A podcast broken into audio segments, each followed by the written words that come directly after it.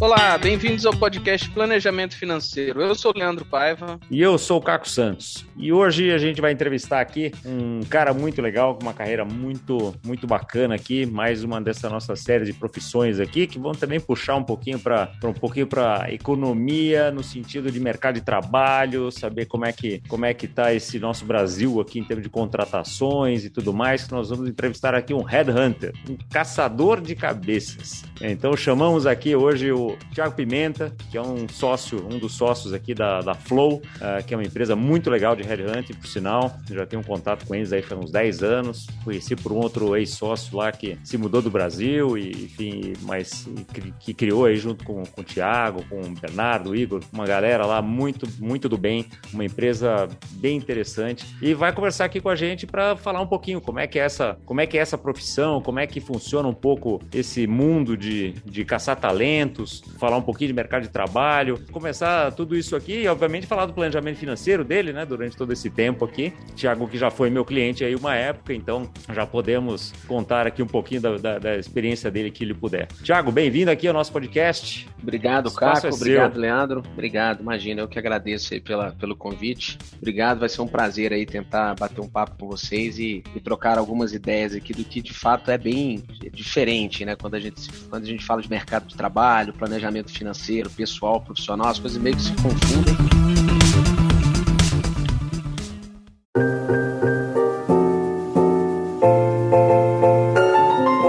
A gente conversou recentemente, né, até nos bastidores aqui da combinação do, do, episódio, como os nossos serviços são fundamentalmente pessoas com pessoas, né? Então é, é, muito bacana isso aqui. Conta um pouquinho da tua história, como é que você chegou nesse mundo, como é que é tua formação, você que bacana. é um mineiro flamenguista. na verdade, a gente até brinca, né, que quando você tá na escola, né, o que, que você quer ser quando crescer, né? É, ninguém fala headhunter, ou pelo menos até pouco tempo atrás. Então acaba sendo, de fato, uma profissão bastante nova, né? Quando comparada aí às engenharias, médicos, os advogados. Eu, eu, de fato, nunca pensei. Sou economista de formação, né? Fiz, fiz, fiz ciências econômicas na, na, faculdade.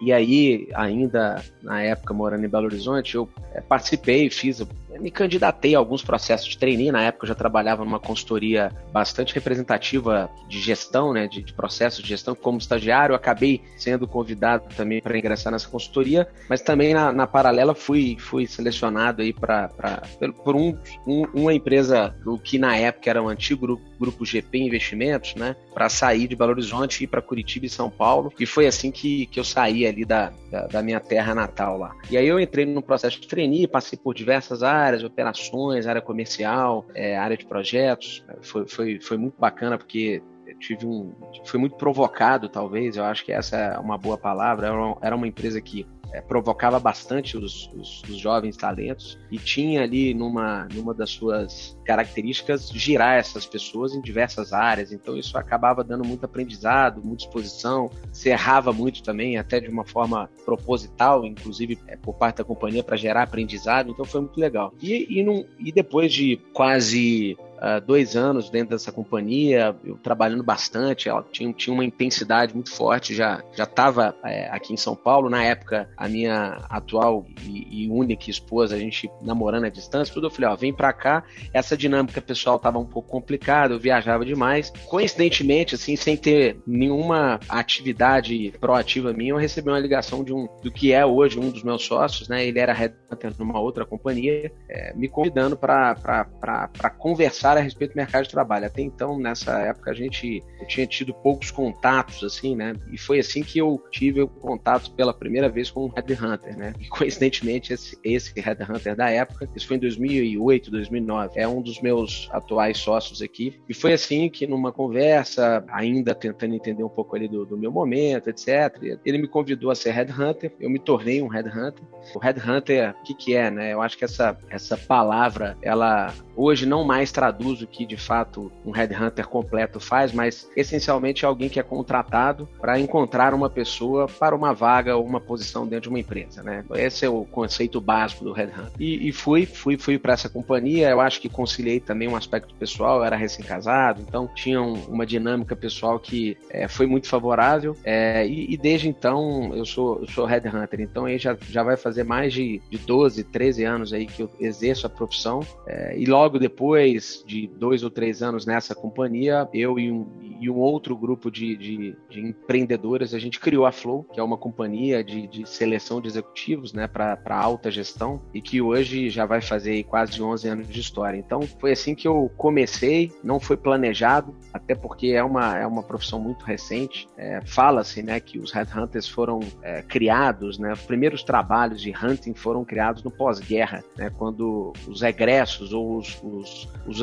o exército, a aeronáutica, a marinha, os integrantes das forças armadas retornavam das guerras né, e você, você tinha que direcionar esses executivos também para esses executivos não, esses, essas pessoas para o mercado de trabalho, né? Então criou-se um, um conceito ali na época de outplacement, hunting e foi parece que as grandes companhias surgiram exatamente no momento de pós-guerra em que se tinha muitas um boom né, de, de expansão, do, do, principalmente dos Estados Unidos e Europa nessa, nesse processo de reconstrução da, da, Segunda Guerra Mundial. Então, muita demanda de gente, com muita gente vinda e, e, e egressa das Forças Armadas. E aí foi criada uma figura de um consultor, né, que caçava essas pessoas no mercado e vice-versa, né? Não é o que a gente faz hoje, né? Tem, tem outros produtos de outplacement, né, que o mercado até comenta a respeito, não é o que eu faço hoje, mas eu faço o trabalho de prestar serviços para uma para alguma empresa, né, para algum para alguma companhia que está com uma posição em aberto e eventualmente precisa é, encontrar encontrar um, um, um executivo para tal. Então, é, é, novo. Se você pensar que é, Segunda Guerra Mundial, ela não, não, é algo centenário, né? É alguma, alguma coisa muito recente. Então, é uma profissão muito recente. É, e foi assim que surgiu. E, e, e, aqui no Brasil, embora já seja um mercado relativamente maduro, ele surgiu não mais do que 30 anos. Então, é muito, é uma profissão muito nova e é muito bacana porque, é, por mais que tenha suas complexidades e, e toda toda tecnologia de gestão, né, de avaliação embutida aqui na profissão, né? É, você tem a oportunidade de conhecer muita gente, muitas histórias de vida. Então, isso é a parte muito bacana, assim, humanizada, eu diria, que, que a profissão de hunting, né? A profissão do headhunter dá oportunidade para a gente. Então, fazendo uma longa história curta, foi assim que eu me tornei headhunter de forma não planejada, falando de planejamento pessoal e financeiro. Eu diria que foi um, um, um acaso, literalmente um acaso. Mas quando ele te procurou, ele já te procurou para, para ser headhunter? Ou tinha outra coisa não. em mente? Daí aí. Tinha, tinha, tinha outra coisa em mente, e, é, e nesse momento de avaliação também tinha um processo interno para essa companhia. A primeira abordagem é porque já existia uma outra companhia buscando alguém com um perfil que na época me parecia que eu tinha. Aí mas, chegou e mas... falou: não vou levar para o cliente, não. Esse cara é bom demais, vou deixar aqui dentro de casa. foi, foi mais ou menos assim, foi mais ou menos assim. Mas isso é uma prática muito comum no, no, no para o nosso mercado, porque você não tem um. Da mesma forma que a profissão é muito nova, você não tem um, uma. Não tem faculdade de caça-talentos, né? Não tem faculdade de caça-talentos, você não tem. Óbvio que hoje você já tem várias companhias, multi lo, é, nacionais, locais e tal, mas não é uma coisa, não, não, é, você não tem uma população, eu diria, né, tanta extensão assim que faça hunting. Então é muito restrito ainda, o que acaba sendo muito, muito oportunístico também, tem muita oportunidade para esse para essa profissão, eu diria. E eu acredito Agora, que daqui a 10, 15, 20 anos vai ser algo que alguém na faculdade vai falar, é, ó, eu quero ser headhunter, entendeu? Talvez não tenha ainda toda a representação na sociedade que um médico, que um advogado tenha, mas você pode ter certeza que em breve isso vai ser uma das profissões do futuro que todo mundo fala que quer ser quando crescer. Bom, Leandro e eu sabemos bem disso do, no mundo planejador financeiro, né, Leandro? Tem demais, é né? muito, né? Tem bastante, é, né? É, é algo que também é, era desconhecido, ainda é muito desconhecido, né? É, e que é também tem um futuro. Agora, me fala uma coisa, quando você fala que né? Uma empresa está procurando um, uma pessoa para um determinado cargo e tal. Uhum. Tem níveis que o headhunter entra, tem níveis que não, né? Como é que, como é que funciona isso? Não é para qualquer nível, qualquer tipo de, de profissional? Você tem para todos os níveis, sim, tá? Você tem empresas que prestam, é, que oferecem a consultoria para os níveis que a gente diz ali mais operacionais, né? Mais básicos, é, os níveis executivos e vice-presidências, presidências, até nível de conselho. Então tem sim, é que é, talvez a, a, a, tradução da profissão numa, numa palavra só, que é o headhunter, não traduza de fato toda a profundidade que algumas companhias acabam fornecendo, que é o caso da Flow, para essas empresas, né? como, como oferta de valor, como oferta de produto. Mas hoje no mercado você já tem é, para todos os níveis, para todos os níveis, desde os níveis mais, dos níveis de entrada até os níveis mais executivos, até níveis de trainee, por exemplo. Né? Então é, você tem para todos os níveis hoje dentro, da,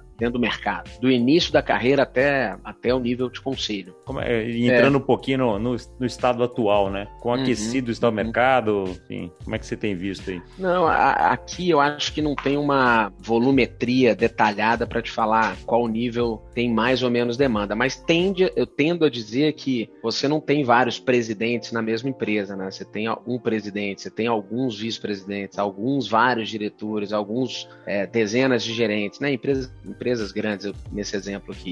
E, consequentemente, abaixo deles, né? Seus seus liderados. Então, tendo a te dizer que, do ponto de vista de volume né, de, de, de, contratação, você acaba tendo mais demanda nos níveis mais básicos, mais operacionais. Né? Mas em termos de aquecimento, né, em termos de temperatura assim, de mercado e demanda das empresas, eu acho que, isolando o aspecto aí de pandemia, que eu acho que não, não, não influencia em nada é, estruturalmente, influenciou aqui pontualmente, eu diria, essas demandas elas elas elas estão muito ligadas a uma carência e uma imaturidade dos setores é, no mercado de trabalho brasileiro. Eu acho que é, o que o que eu quero dizer com isso é tem muita oportunidade, tem muita carência, tem falta gente no mercado essencialmente, se fosse para resumir, até de uma forma simplista, falta gente no mercado. Então, tem muita oportunidade, inclusive nas, nas posições de, de média e alta liderança. Eu acho que existem grandes projetos ainda em curso no Brasil, tem muitos setores que ainda de longe ainda não se consolidaram ou ainda não atingiram um grau de maturidade comparada aos mercados mais maduros, né? o mercado europeu,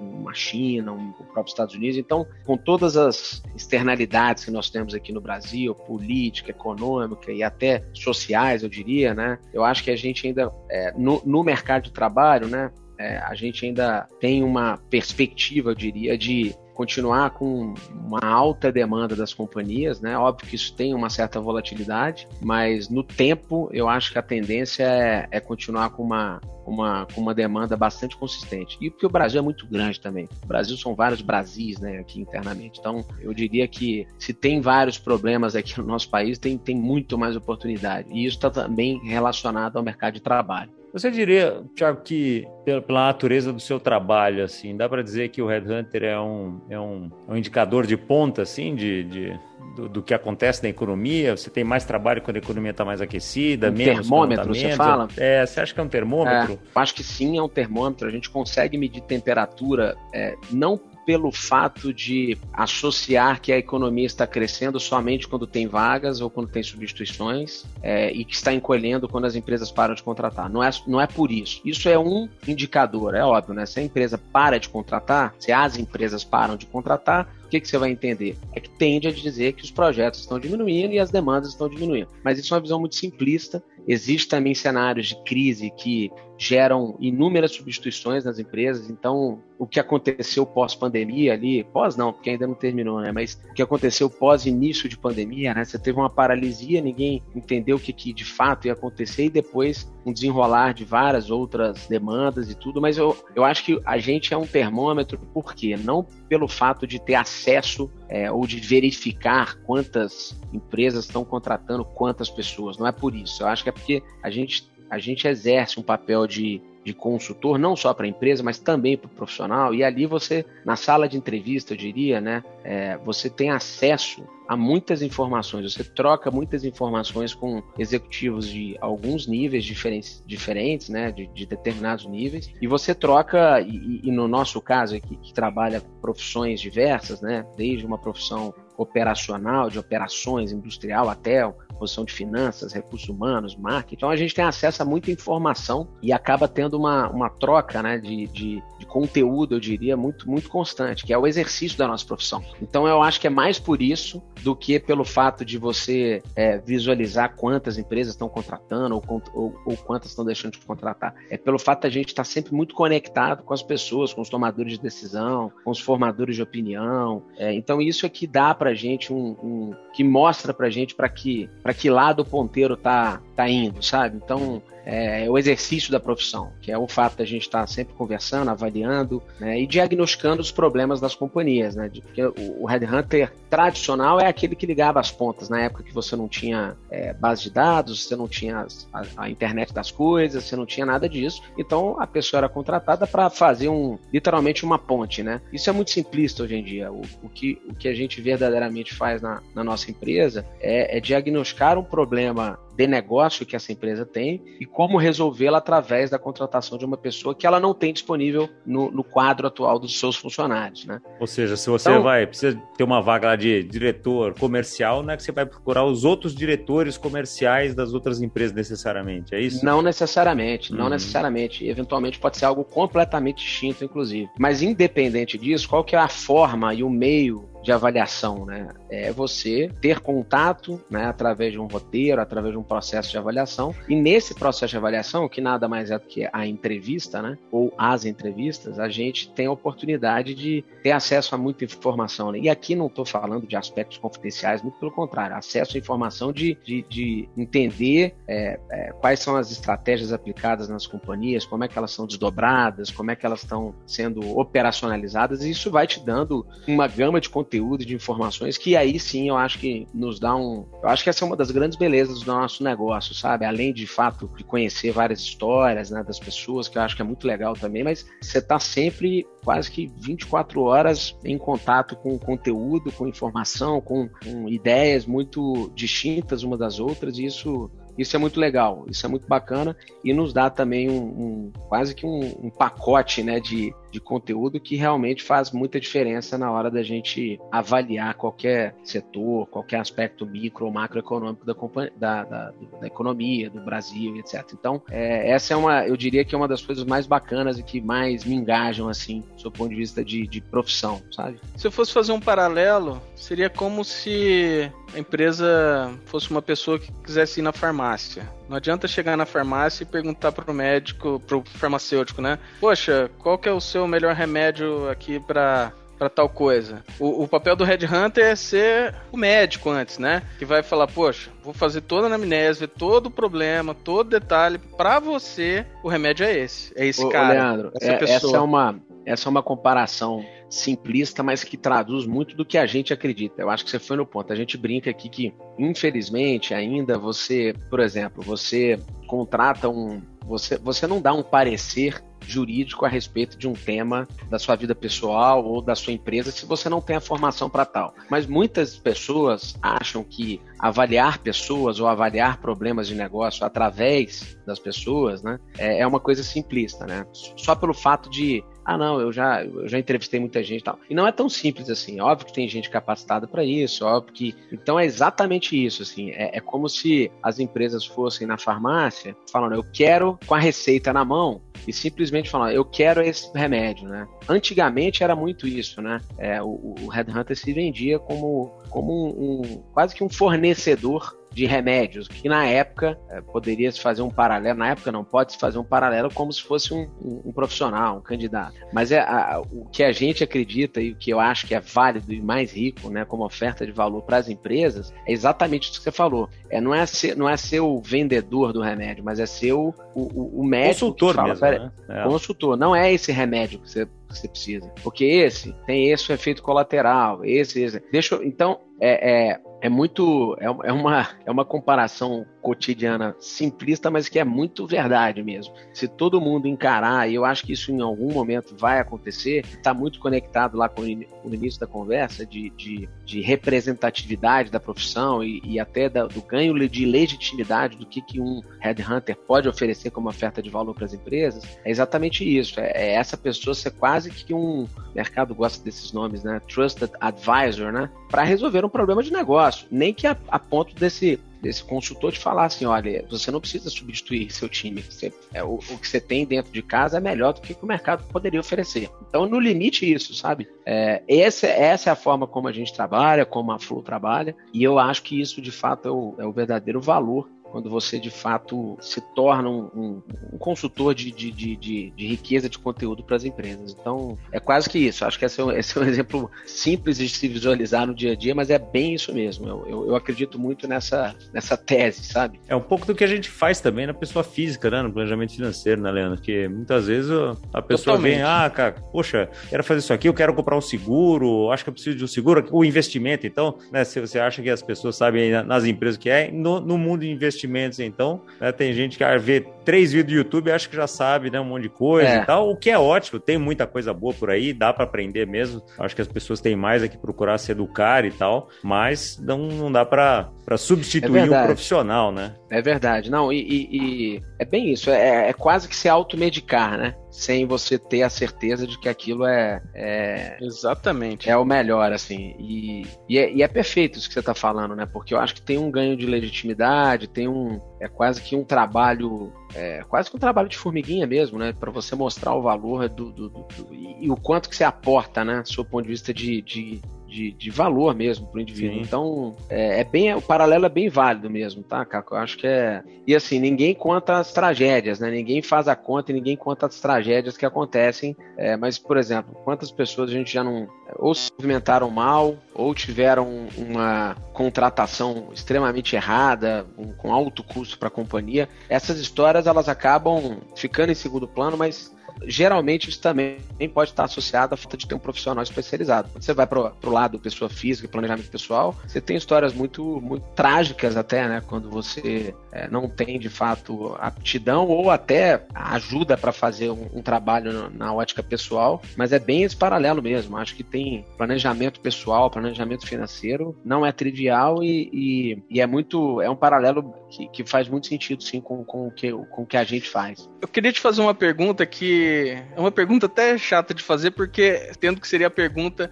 se alguém me perguntasse qual é o melhor investimento, que eu não tenho resposta, mas claro. o que, que as empresas buscam nos profissionais? Né? O que, que, é mais buscado? É a parte técnica, é a parte comportamental, a parte pessoal? O que, que, que, é mais buscado? É, essa é uma pergunta também que não tem resposta, não, Leandro. Depende do problema, depende da empresa, depende do momento da companhia, depende de tudo. Assim, não seria muito simplista te dizer algo. É óbvio que tem os, os valores básicos que são sempre inegociáveis, né? Que é a questão da transparência, a questão da ética e tudo, mas depende demais. Então depende, para cada problema uma solução. Então, é, deixa eu ser um pouco mais específico. Da... Se, se o nosso, nosso ouvinte aqui que vai sair desse episódio que fala, caramba, essa profissão aqui é bacana demais. O que, que o ouvinte precisa ter? Ou quais são as habilidades requeridas aqui para ser um bom headhunter, então? Ah, para ser um bom headhunter.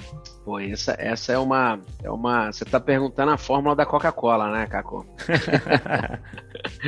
Não, eu acho, eu acho que. O que você é, é procuraria, por exemplo, para, trazer é, uma pessoa para é. trabalhar com você? Não, é bacana. É uma pergunta boa, assim. Eu acho que todo mundo tende a, a associar ao, as capacidades de uma pessoa que exerce a profissão de, de hunting, né, com skills de relacionamento. Mas isso, isso, isso não é uma verdade, assim. Eu acho que talvez é, pro, pro que a gente acredita como agregação de valor, eu acho que a gente, primeiro, a, primeiro assim, a pessoa tem que gostar de gente, né, porque você está constantemente em contato. É o business, não é B2B, é P2P, né, people to people sempre, né. Então é com, com o cliente, com o candidato e tem que gostar de pessoas, né? Então acho que essa é a primeira, primeira coisa, assim. A segunda coisa eu acho que é, é ter uma uma capacidade cognitiva, né, com visão de processo acima, acima da média, porque você vai se deparar é, vários problemas distintos ao longo, da, ao longo da, do, do, exercício. Então você vai estar numa empresa A, tamanho X, Y, de repente você vai para uma outra empresa com outro problema. Então essa, eu diria que como capacidade, essa, essa capacidade cognitiva e visão processual das coisas é, é fundamental, senão você não consegue dar o diagnóstico correto para o seu cliente, né? É, e terceiro, você tem que ter uma capacidade, uma intensidade de trabalho, eu diria, é o que o mercado gosta de falar, de, de, de energia, né? Mas essa intensidade, porque é de fato uma profissão que demanda é, muita, muitas horas assim de, de trabalho. Por quê? Porque é, tem uma carga operacional, por mais que você tenha novas tecnologias aplicadas hoje, muita coisa de inovação, né? uma agenda de inovação é, que, que ajuda né, esses processos de seleção, mas ainda demanda e depende muito do, do trabalho do ser humano ali na frente um do outro. Então é uma, uma carga horária, uma, uma, uma, uma carga operacional que ainda, e eu acho que isso não vai deixar de existir, ainda é muito relevante. Então eu diria essas três coisas assim: gostar de gente, isso é fundamental ter essa capacidade processual cognitiva para fazer esses diagnósticos e ter essa intensidade, né, e essa energia inerente, assim. Acho que esse, esse é, o, é são os, os, pontos principais, assim, que eu, que eu, poderia dizer que talvez um tripé básico, assim, para uhum. ser um bom headhunter, entendeu? Bom, essas nossas profissões aqui, eu acho que por serem tão, tão dependentes desse contato, né, desse P2P que eu gostei aqui, então ainda uhum. vai demorar para o robô tirar nosso trabalho, né, Tiagão? Ah, vai, vai demorar. É, é, é uma. É uma. É uma. Voltando aos comparativos, né? É, você não se consultaria, né? Com. Você tem um problema de saúde, né? Vamos, vamos para a saúde novamente, né? Você não consultaria, se consultaria somente com um robô. Você pode até ter uma máquina de ressonância, de ultrassom, que vai te dar um, uma outra capacidade de captura, de diagnóstico e tudo, mas eu acho que você não se consultaria com um robô é, para determinados temas. Se esse tema foi importante para você, eu acho que isso é do ser humano vai ter sempre um, um arsenal de tecnologia, de, de digitalização, de, que vai te ajudar e vai ajudar esse médico, essa pessoa a, te, a, a, solucionar o seu problema. Mas o ser humano sempre vai existir ali e eu acho pouco provável que isso seja 100% substituível. Eu acho que isso, a tecnologia vem para ajudar o trabalho dessa pessoa, né? para ganho de escala, maior precisão das coisas mas substituição total, eu não acredito. Pelo é. menos pelo que eu já vi, assim. Pode ser que é, daqui... Nos ajuda muito a ganhar produtividade, ser mais efetivo, são ferramentas, né? Que exatamente, exatamente, exatamente, né? exatamente. Agora, eu vou vir um pouquinho pro, pro, nosso, pro nosso tema de planejamento financeiro aqui, porque além de Headhunter, você é um empreendedor, né? Você é sócio de uma empresa, sócio de uma companhia, tem sócios e tal. Como é que uhum. foi, assim, se você puder contar um pouquinho pro, pro, pros ouvintes aqui, como é que foi esse seu planejamento para sair do mundo empregado para o mundo empreendedor? Como é que uhum. você se preparou ou não? O que, que você sentiu falta? O que, que uhum. funcionou? O que, que faltou? Entendi, Como é que foi essa trajetória? Essa é uma pergunta legal, porque eu acho que é, aí pelo menos nas experiências, na minha experiência ou, ou nas experiências em que eu já é, convivi, né, com quem eu já convivi, eu acho que está muito associado à, etapa de vida que você se encontra, né, de vida profissional e tudo. Então, o que que que que eu quero dizer com isso, né? Quanto mais quanto mais idade você tem, menor a chance de errar, né? E recuperar. Então, o que aconteceu comigo, eu acho que eu, eu tive muita sorte, porque tudo isso aconteceu comigo quando eu era muito novo ainda. Então, é, eu, eu, eu, tive pouco planejamento, é, vou ser muito sincero, assim, eu me planejei muito pouco, mas eu tinha um pouco a perder caso desse errado. Então, talvez conscientemente até eu tenha me planejado de falar assim, ó, vou tentar isso dessa forma, se der errado, eu faço isso, isso e isso, porque eu tô aqui com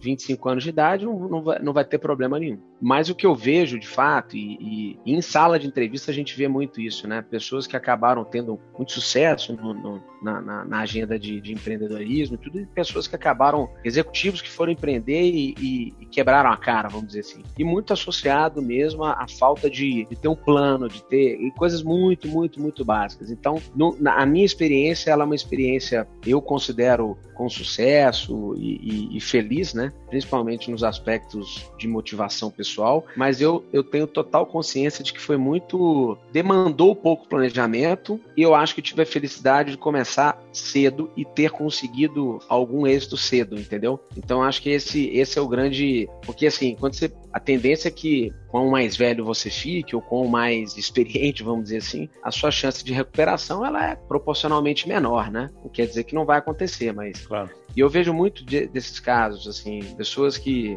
estavam super estruturadas e tinham ali um, um, um, patrimônio já adquirido, né, de alguns anos de trabalho e vão se aventurar. E eu acho super válido, não só para um aspecto financeiro, mas até de diversão, né, de motivação pessoal. Mas entra de, de peito aberto num, num, numa avenida que não conhece, assim. E, e, tem muitos casos de, de insucesso, né? Como tem de sucesso, mas muitos de insucesso. Então, quando você vai ver, de fato, é está muito relacionado à, à falta de planejamento. E isso acaba tendo repercussão em vários em várias frentes pessoais, né? Então é, esse é que é o grande problema, né? Você é, lembra de é algum um... caso assim de candidato que você tenha, sei lá, eventualmente não levado para alguma vaga ou porque né, o cara tava precisando muito de dinheiro, porque tava pensando só em dinheiro, porque enfim, você fala, poxa, esse cara se tivesse um planejamento financeiro poderia ter uma carreira melhor? Eu não vejo muito disso, porque assim, a, a gente tem alguns ângulos de avaliação que são além só da questão financeira, né? Tem outros aspectos motivacionais na nossa visão que também ponderam muito para a pessoa é, ser motivar ou não para determinados desafios. Mas quando você fala de aspectos pessoais, financeiros, quer dizer, você você tem, tem casos de, é, eu acho que de repercussão em performance das,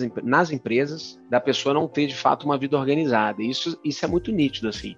É, não, não, fico aqui querendo entrar nos detalhes da vida pessoal das pessoas com quem eu me relaciono profissionalmente, até em sala de entrevista, mas isso tem muito, é, tem muita repercussão, uma coisa está muito conectada com a outra, até nos aspectos de performance, de entrega desses profissionais nas empresas. E aí isso acaba drivando, né, orientando a pessoa até para é, tomar decisões erradas, né, de você não ter um colchão, uma plataforma segura, né, de, de planejamento Exato. pessoal. Então acho que está muito mais relacionado a isso, e não fazer uma movimentação é, certa ou errada, sabe? Mas muito, isso tem demais, isso tem demais. E vai até aspectos pessoais. É, quando você vai olhar, a pessoa já está super mais enrolada do que se imagina, né? Não tem é. problema nenhum se ela tiver apta a cumprir aquela, aquele papel que a empresa minha, minha, cliente contratou, não teria problema nenhum, zero problema. Mas claramente você tem uma. Eu, eu, eu, vejo uma correlação grande entre as. Até porque é um indivíduo só, né? É o que eu falei lá no início da, da, conversa. Não, Por isso que a gente dá, tem não dá para separar. É, a gente na GFI até tem feito um trabalho muito forte em várias empresas, justamente levando né, o planejamento financeiro para dentro das empresas, trazendo via, muitas vezes via cooperativa, via RH, ou via.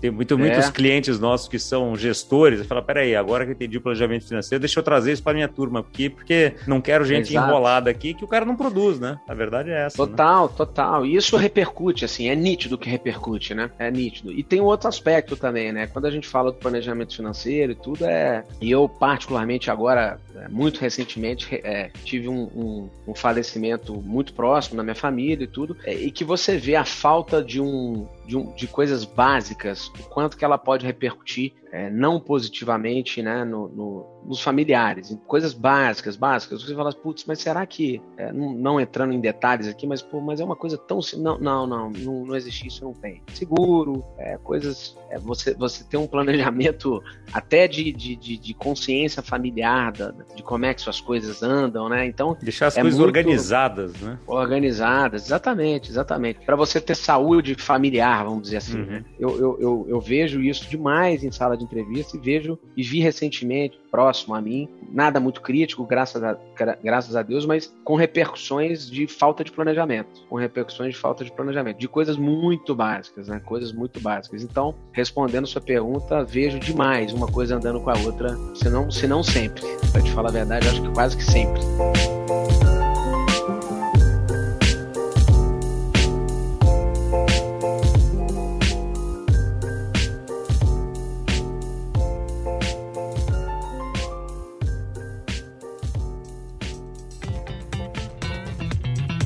Muito bom o papo aqui, dá para explorar vários outros ângulos aqui, mas a gente vai chegando no final aqui do nosso tempo. E a gente Legal. sempre tem costume aí de perguntar uma dica de livro, de filme, de seriado. O que, que você tem aproveitado aí, relacionado ao tema ou não? O que, que você tem?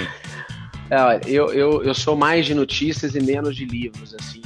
Eu eu confesso. Isso, a minha esposa brinca comigo que a gente não, dificilmente me chama para ir no cinema porque a gente toda hora eu, eu na, na, segunda ou terceira cena eu já tô já tô mais no, no segundo ou no terceiro sono. Mas um, um, um, livro recente que eu comecei a ler tem, tem poucos dias aí que chama o Trillion Dollar Coach, né? Que é um, uma pessoa, né, do, do Vale do Silício, né? Um coach mesmo.